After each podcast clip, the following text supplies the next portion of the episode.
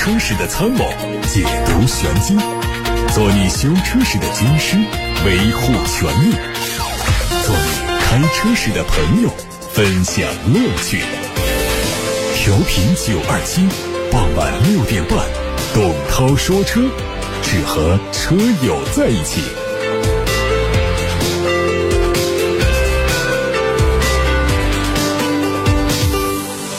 各位晚上好，我是董涛，欢迎听我说车。在收听同时，可以把选车用车的话题问题发到直播间，热线八六八六六六六六，还有董涛说车微信公众号，在后台可以图文留言。我们先看今天的汽车资讯。乘联会的最新数据说，七月份国内乘用车的销量达到了一百八十二万辆，环比六月份虽然下降了百分之六点五，但是比去年的七月份直接增长了百分之二十，实现了近十年以来的同期第二高的增速。具体到各家企业零。零售超过十万辆的车企就有比亚迪、一汽大众、上汽大众、长安和吉利。整体来看，中国车企的表现明显是好于合资车企。其中，比亚迪同比增长了百分之一百七十三，以十五点九万辆的成绩反超一汽大众，位列零售销量的榜首。长安汽车同比增长了百分之三十一点二，吉利同比增长了百分之十九，而上汽大众、东风日产、一汽丰田等同比增长的幅度都是个位数。上汽通用是唯一下滑的品牌，七月份零售销量同比下。下滑百分之八，来到九点二万辆。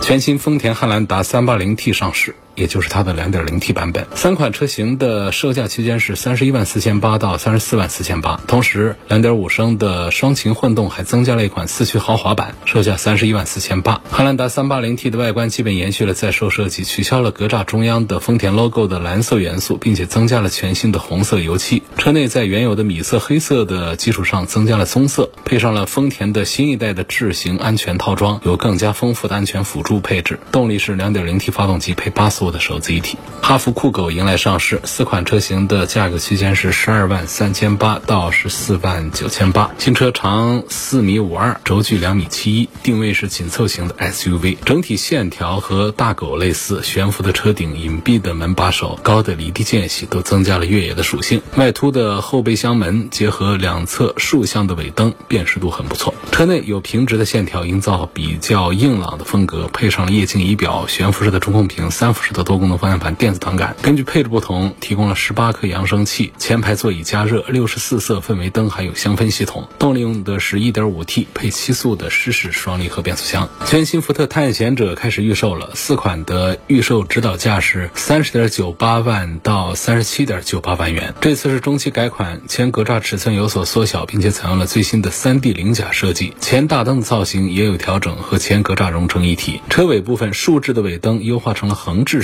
转向灯加入了流水效果，排气的造型从圆形换成了四边形，内饰换上了横向布局的悬浮大屏，内置有新一代的智行互联系统，支持多点触控、AI 语音识别、手势控制、脸部识别等等多种交互方式。中控台采用了更加富有层次感的设计，加入了木纹装饰板、镀铬装饰，质感得到提升。动力继续用 2.3T 发动机配十速的自动变速器。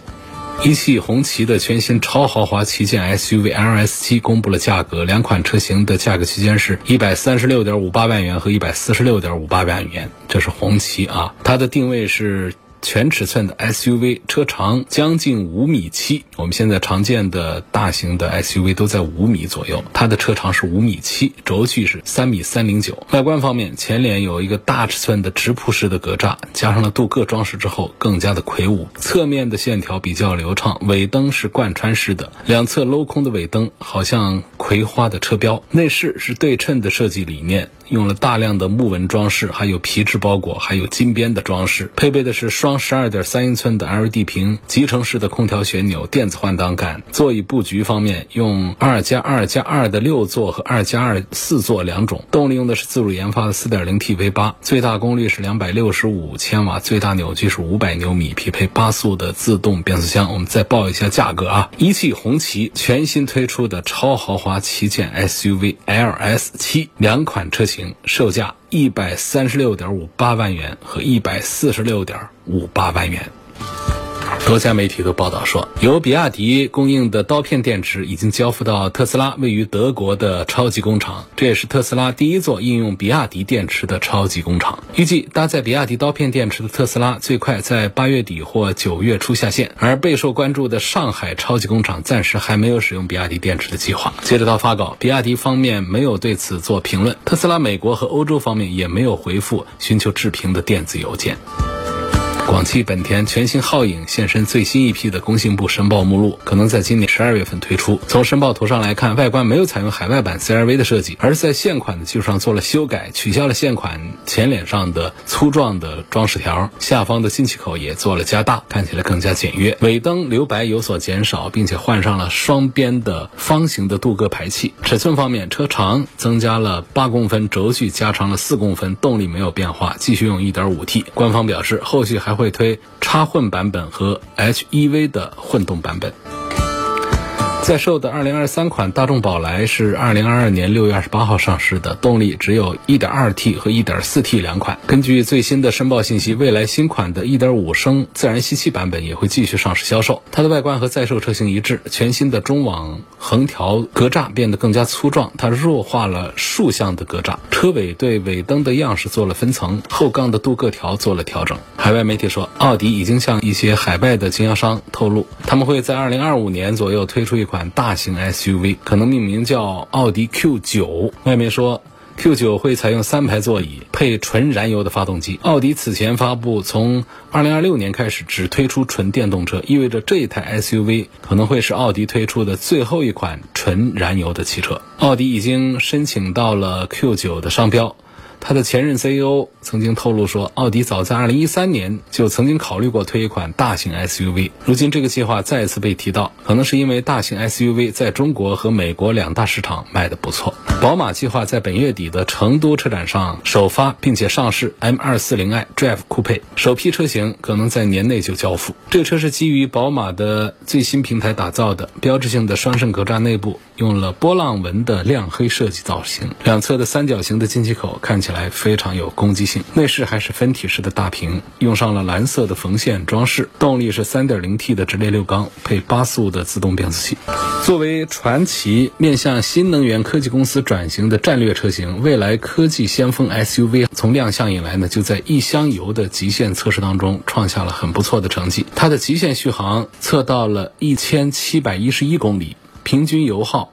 百公里测到了三点二升。七月二十一号盲定开启之后啊，订单在短短半个月超过了一万台。八月八号到九号，在广东国际赛车场，在一场驾控体验营上，通过直线加速、麋鹿测试、定圆测试等等一系列的极限测试，展示了它的驾控体验。和极为可靠的车身素质，在媒体的实测当中，创造了零到六十公里的加速三点九秒钟，麋鹿测试速度七十八公里的优异成绩，成为当之无愧的城市绿灯起步王。各位刚才听到的是汽车资讯，我们就先回答一个昨天就提出的问题，没有来得及回答。昨天有一位叫一叶孤城的朋友问，华为的问界 M 五和 M 七怎么样？想买个三十万元以内的新能源 SUV。还问到了小鹏的 G9 怎么样？小鹏的车推荐指数还是要比华为的高一点。华为的车呢，还是争议比较大的。从汽车评价的角度呢，好多人是不看好这个车的，不管是 M7 还是 M5。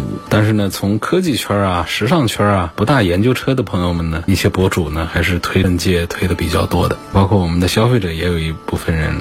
实际上，这个车造的还是挺漂亮啊。所以，这个车只要造的漂亮，又有一个大的品牌上去的话呢，基本上也不缺。人来买它，但是我们要来评价这个车的话，可能第一是争议比较大，第二呢就是表扬的声音还是比较弱的，批评的声音要更强一些，声量要更大一些。就很早的时候呢，华为就一直说不造车，因为对于大众来说，华为是中国最高科技象征。他说不造车的话，大家也都信。他其实华为他一直在科技方面是涉足了智能驾驶啊、三电系统啊、激光传感器啊这样的智能汽车上所配的这些关键业务的，也很让人期待。就它的成就其实是不输给德国的博世公司的。但是呢，就目前情况看呢，不管是合作商啊，还是国内其他企业，乃至很多的汽车消费者评论者，对华为的做法是感到难难以理解的，甚至给差评的。就是华为之前一直强调不造车，这个理念实际上是没问题的。毕竟造车是一个系统工程，是一个品牌工程，一旦品牌运营不善的话，就会面临很大的风险亏损，而且在技术和零件方面也很难获得其他车企的订单。如果单纯是提供智能驾驶技术和一些汽车关键零部件呢，那等于国内外的汽车巨头们都是华为的潜在客户，to B 就可以，不用 to C。那华为等于是切入了德国博世公司的业务，那么未来的市场呢就会很大，利润也很高，同时它风险也会比较低。所以说，当华为宣称不造车之后呢，很多汽车品牌都愿意跟他合作，蔚来啊、比亚迪啊、北汽啊、长安呐。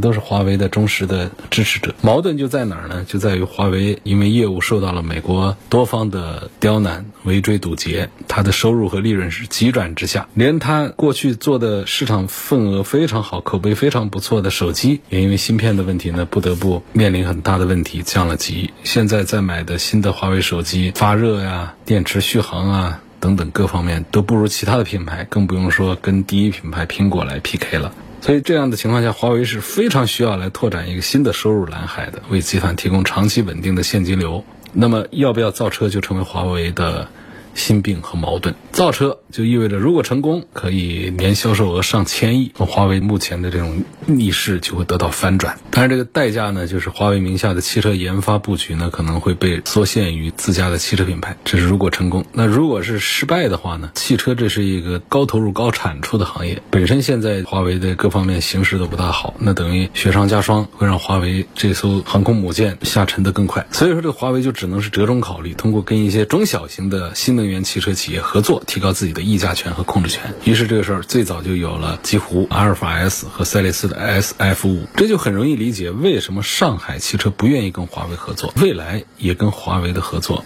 终止。就这样做的话呢，极狐和赛力斯也没有被市场青睐，这就让华为坐不住了。毕竟对于华为这个品牌来说，你进到任何一个行业，要有一个信念，就是要做就要做到最好。所以这个时候呢，华为就亲自下场，找到了势单力薄的金康，重庆那儿的有一个百分之九十九点九的人都没听说过的一个公司，叫金康。它原来是生产老头乐不上牌的那种电动车的。那从这个产品设计到研发，华为几乎是一手包办，要亲自打造一款好车。于是这就开始有了问界 M 五这个车。上几乎看不到赛力斯和金康的痕迹，除了大家仔细研究发现它的动力是来自于赛力斯。所以这个车出来之后呢，它一开始的订单热度还可以，半个月就有个大几千单，但往后马上就不行了，所以它可持续性是比较差的。于是后面呢，又针对 M 五上的一些毛病和问题呢，就又推了 M 七。其实这个时候呢，就告诉大家。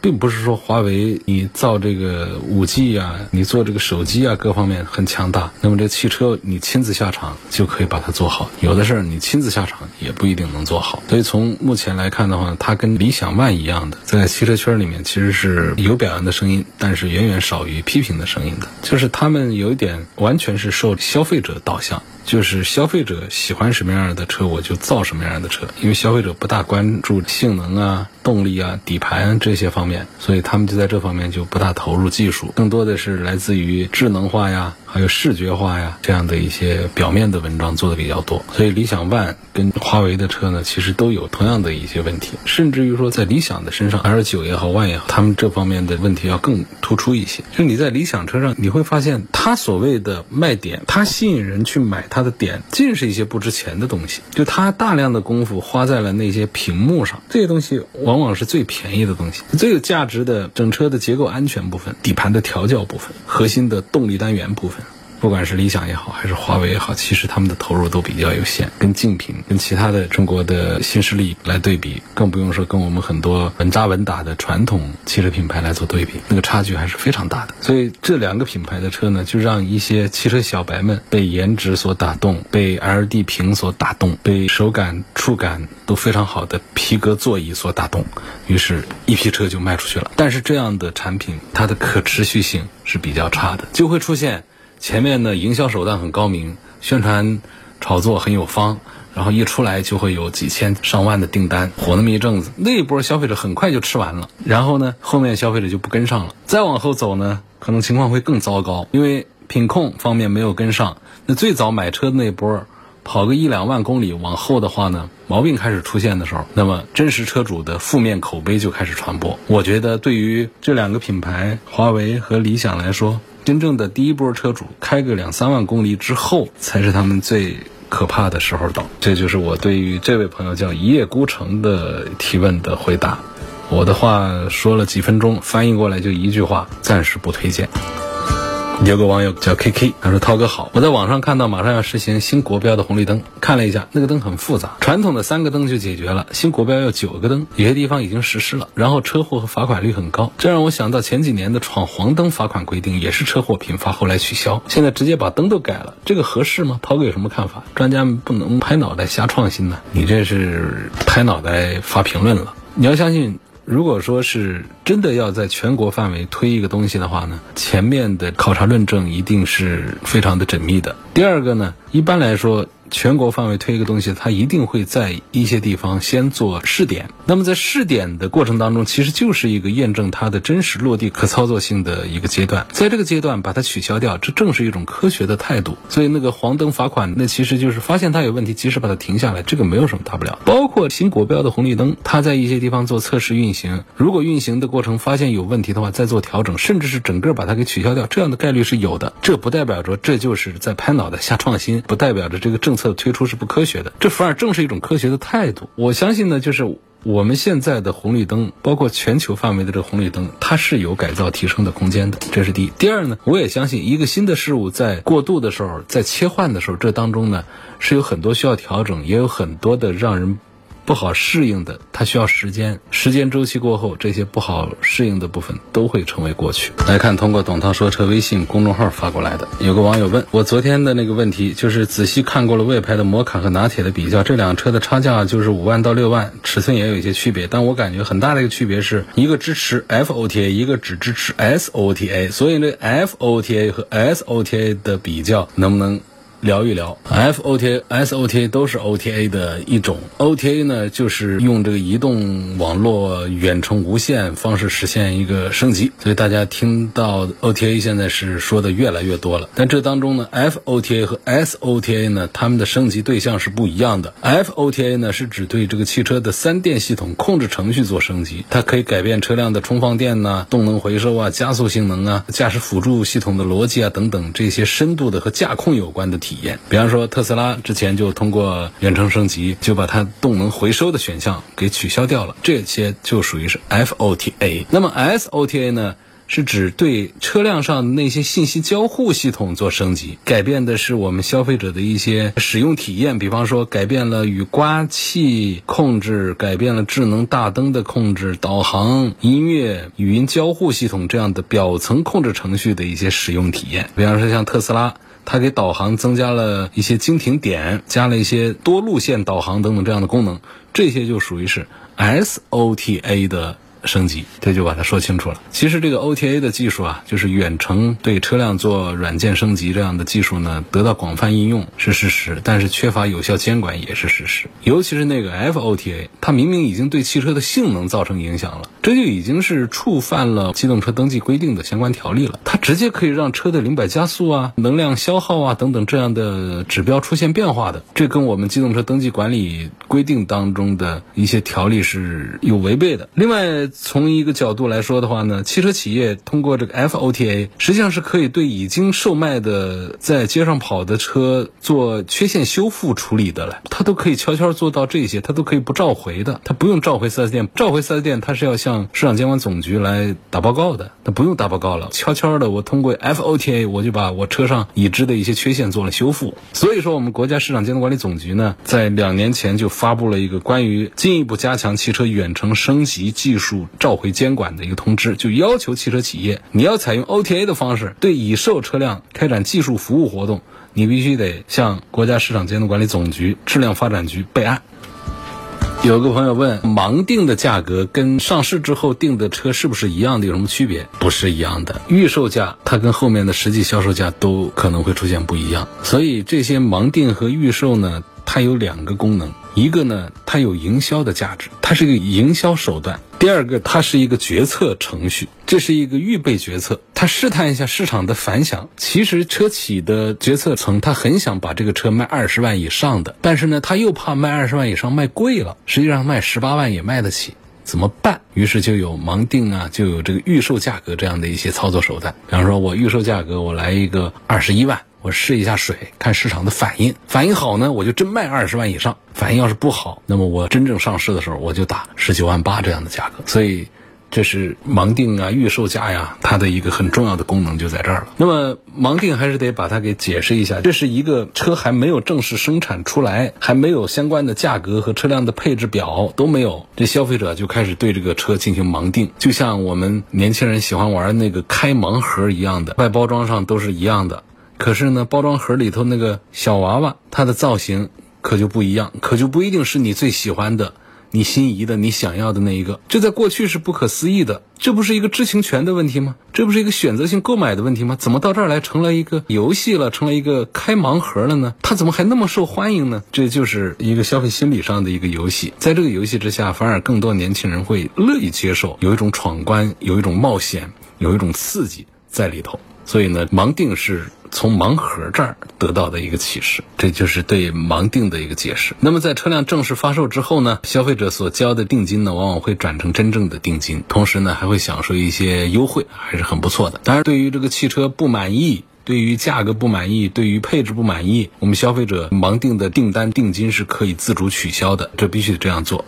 不这样做那是非法的，就是我们消费者的知情权等于是剥夺了。你真把它搞成开盲盒，那几十块钱小盲盒也就算了，十几万、几十万的车也给我开盲盒，那这个可能在法规上它还是行不通的。所以这个盲定的钱一般都是可以退的，盲定订单是可以取消的。于是呢，这也出现了很多车企开始玩技巧，收到盲定订单多少多少个，实际上别听那个就不一定了啊，真正成交是多少，上牌上险量是多少才是王道。有朋友留言，你昨天说车子备胎的这个话题呢，我不赞成你的观点。你说这个备胎可以不要。那如果我要跑长途跑西藏，没有个备胎，在路上坏掉了，可怎么办？这个我得说一下，就是这种跑超级长途、跑新疆、跑西藏的这种，不属于我说的这种范围。如果真跑过这种的朋友，大家自己知道，他不光是车上那个备胎，甚至有一些越野爱好者，他还会再购置一个备胎，得双备胎出行。那根本就不是我们讲的，在城市里面，在平常的用车环境下，这个备胎作用是有，但是呢，作用不大。并不是这种情况，在那种情况下都得是双备胎了，多备胎。那种情况下，你用那种极端的情况来讲，我们对于绝大多数百分之九十九的这种用车环境的对备胎的价值的这个评价的话，我觉得这显然是不恰当的、不合适的。我们讲备胎有没有用，肯定有用。我们讲的更多的是它的弊端和用途之间孰重孰轻的问题。我们是否？可以把它取消掉。这个取舍之间，我们考察的就是它到底是好处更多还是坏处更多的。就是取消备胎这个事儿，会发现它有没有坏处？有，但发现它的好处更多一些，是从这个角度来讲的。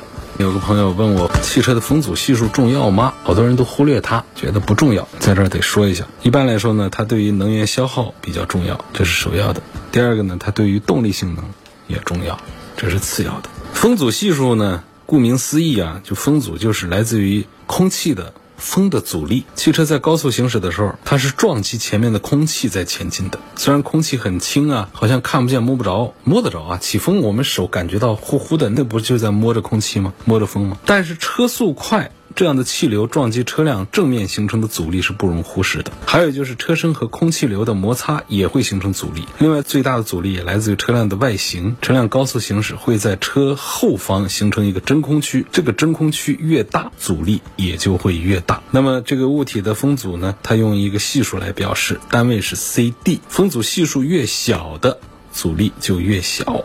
风阻系数的计算公式呢？它是用风洞来测的。在风洞里对汽车进行测试的时候呢，通过风速来模拟车辆的速度，然后用测试仪器测量车辆抵抗风速需要多大的力，这样车辆它就不会被风吹回来。测到了所需的力之后，扣掉车轮和地面的摩擦力，剩下的就是风阻。然后所谓的风阻系数呢，就可以用空气动力学的公式来计算。这说的比较空洞了啊，听着都打瞌睡了。那么我们来讲几个数据给大家提提神，记住这几个数据：汽车以每小时八十公里的速度行驶的时候，车辆的动力当中的百分之六十。要用来克服风阻。当汽车的时速达到每小时两百公里的时候，这个车上的动力输出当中百分之八十五是用来克服风阻。对于传统的燃油车来说，风阻系数每降低百分之十，油耗可以降低百分之三；对于新能源汽车来说，风阻系数每降低零点零二 CD，可以增加行驶里程三公里以上。这个时候呢，我们再来看一些常见的汽车数据啊。现在常见的汽车的风阻系数，就不讲大货车，就讲我们的乘用车，不管是轿车还是 SUV，SUV 显然它风阻系数都大一些。那么常见的风阻系数是多少呢？常见的是零点三到零点四的样子，也有一些是零点三以下的 SUV，尤其是 SUV 就是零点三几到零点四之间，有些轿车呢会做到。零点三以下，尤其是一些超跑会做到零点二级，所以这个风阻呢，它在零点二级的，就是它风阻系数比较低的这些车，常见的就是卖的比较贵一些。所以每零点零一 CD 的风阻降低，它都是有价值的。我们现在风阻系数做的最好的量产车呢，是奔驰的 EQS 零点二零，这可以说是量产车当中天花板，这不是几乎。也不是之一，它就是量产车当中最低的风阻系数。然后还有零点二几的，什么二二二三的，都已经是会作为宣传的亮点卖点来说了。所以刚才我不说到一个数据吗？在燃油车上，风阻系数每降低百分之十，油耗可以降低百分之三。你把它从零点三降到零点二，这油耗就可以。降低多少？我不能准确的把它算出来，反正不是个小数了。这就是为什么汽车厂家在研发一个车一定要做风洞实验，在外形上不停的做修改、做调整，让车辆的风阻系数尽可能的低。一个就是更加节省能源，不管是电动车还是燃油车，都是要节省能源的。二个呢，它的风阻越小。它的动力性能表现就会越好。这个风阻系数重要性还体现在这个风洞实验的花费上。做一款车的风洞实验的花费是四五千万的人民币。还有一点呢，就是像现在很多车上在为了克服这个风阻系数呢，他们做了一些优化。比方说，有些车上把后视镜都把它给摘下来了，然后有些车上在轮毂上大做文章，有在大灯上做文章，这都是为了降低风阻的系数。还有就是赛车。赛车特别快，它的风阻就更大，那么它就要增加一些尾翼啊等等，来增加一点风阻，让这个车辆的底盘的稳定性、贴地的抓地性能更好一些，等等这样的一些操作就是这样子。我们现在很多车就是这样，可以说整个的汽车的发展史，我们从外观上来看的话，实际上就是一部努力克服风阻的历史。目前宝马做的也还不错，宝马的很多车型都做到了零点二二。零点二三，SUV 能做到零点二八左右，甚至它的一些非量产车、一些概念车可以做到零点二以下。这是它在外形设计上努力，就是很多是冲着这风阻来的。好，今天就说到这儿了，感谢大家收听和参与晚上六点半到七点半直播的董涛说车节目。错过收听的，欢迎通过董涛说车同名的全媒体平台收听往期节目的重播音频。